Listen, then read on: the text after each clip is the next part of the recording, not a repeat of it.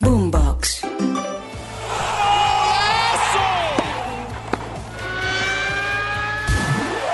Esto es Titulares Deportivos. Bienvenidos.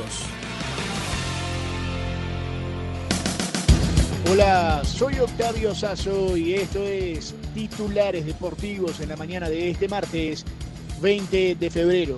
Atención que regresa la Champions League, regresa la Liga de Campeones de Europa con dos partidos.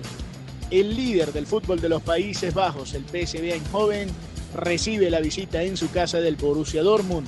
Mientras tanto en San Siro jugarán Inter y Atlético de Madrid. Será el regreso a esa casa de Diego Pablo Simeone.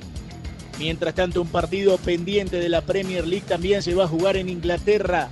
2 y 30 de la tarde en el Etihad, el Manchester City recibirá al Brentford en esa pelea por cazar al líder Liverpool. Mientras tanto, el día de hoy también habrá Conca Champions. Atención, a partir de las 8 de la noche hora de Colombia, San Luis jugará en casa frente a Houston Dynamo. Mientras tanto, el Saprissa de Costa Rica a las 10 de la noche recibirá la visita de Filadelfia. También habrá Copa Libertadores de América, 5 de la tarde, Portuguesa de Venezuela en Caracas frente al Palestino de Chile. 7 y 30 de la noche, las Águilas Doradas de Río Negro frente a Bragantino de Brasil y también a esa hora, Always Ready de Bolivia frente al Sporting Cristal del Perú. Pero también habrá fútbol en Argentina, 5 y 30 de la tarde, Argentinos Juniors en la paternal frente a Independiente Rivadavia y jugarán Defensa y Justicia frente a Central Córdoba de Santiago a las 6 de la tarde. Habrá doble fecha del fútbol mexicano, 8 de la noche Puebla frente a Pachuca y a las 10 Necaxa frente a las Chivas de Guadalajara. Pero el día de hoy también comienza la Copa de Oro Femenina a partir de las 7 y 30 de la noche.